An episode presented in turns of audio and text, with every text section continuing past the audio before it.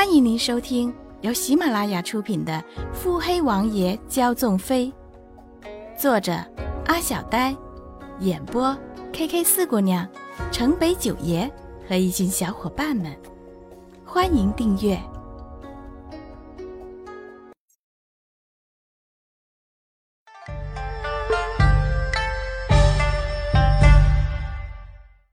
第二十一集。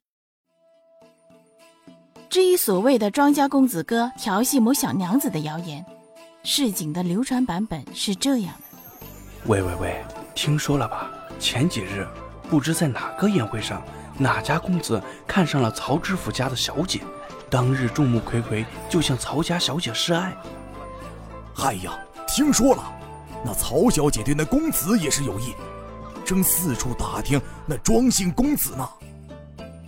穆景欢每月的十五都会去庙里上香。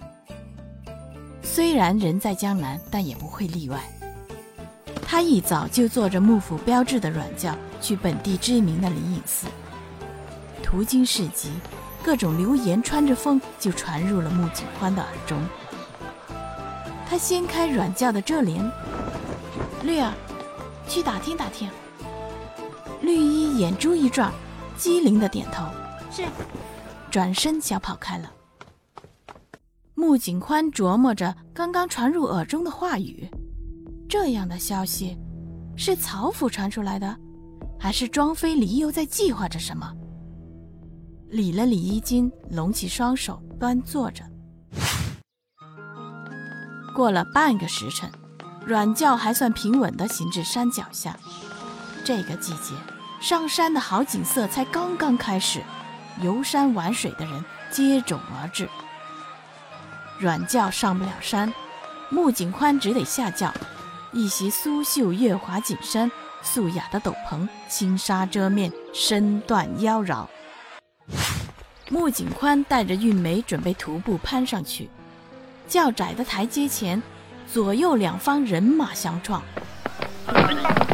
穆景宽抬头看见连锦带着娇妻。身后跟着一大帮妈妈丫鬟的队伍，也算是前来的香客中较为壮观的。连锦本想着带娇妻前来祈福，没想到遇到穆景欢，他立马想起几日前闹开的传闻。那日知道曹忠雅受邀要去幕府别院，连锦便和娇妻协商，让曹忠雅去闹一番。将此次退婚之事全推到了穆景欢的身上，没想到反被将了一军。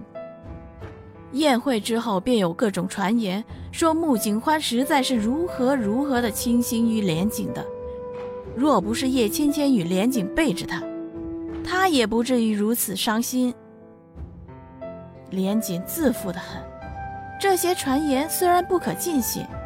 但是对于穆景宽有益于自己这一点，他自己是绝对信的。从他此刻倨傲的眼神之中便可见一斑。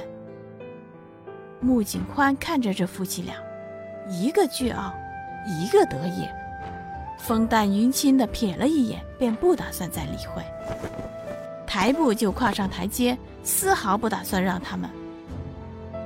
连锦见他似是心虚幽怨，却未置一词，冷笑道：“哼哼，怎么，欲擒故纵吗？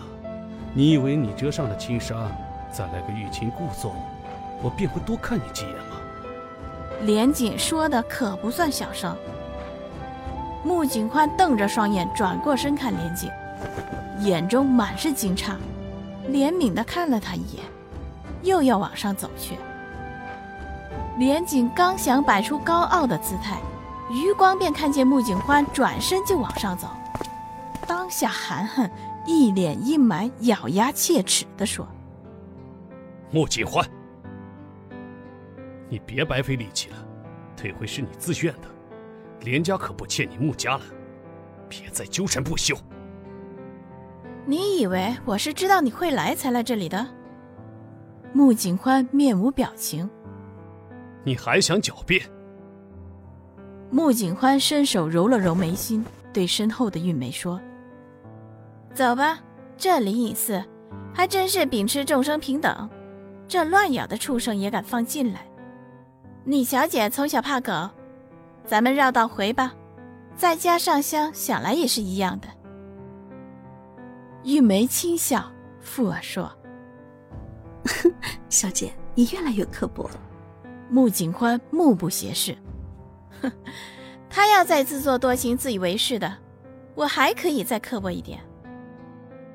主仆俩毫不顾忌的谈论，连家上下黑了一片，尤其是连景。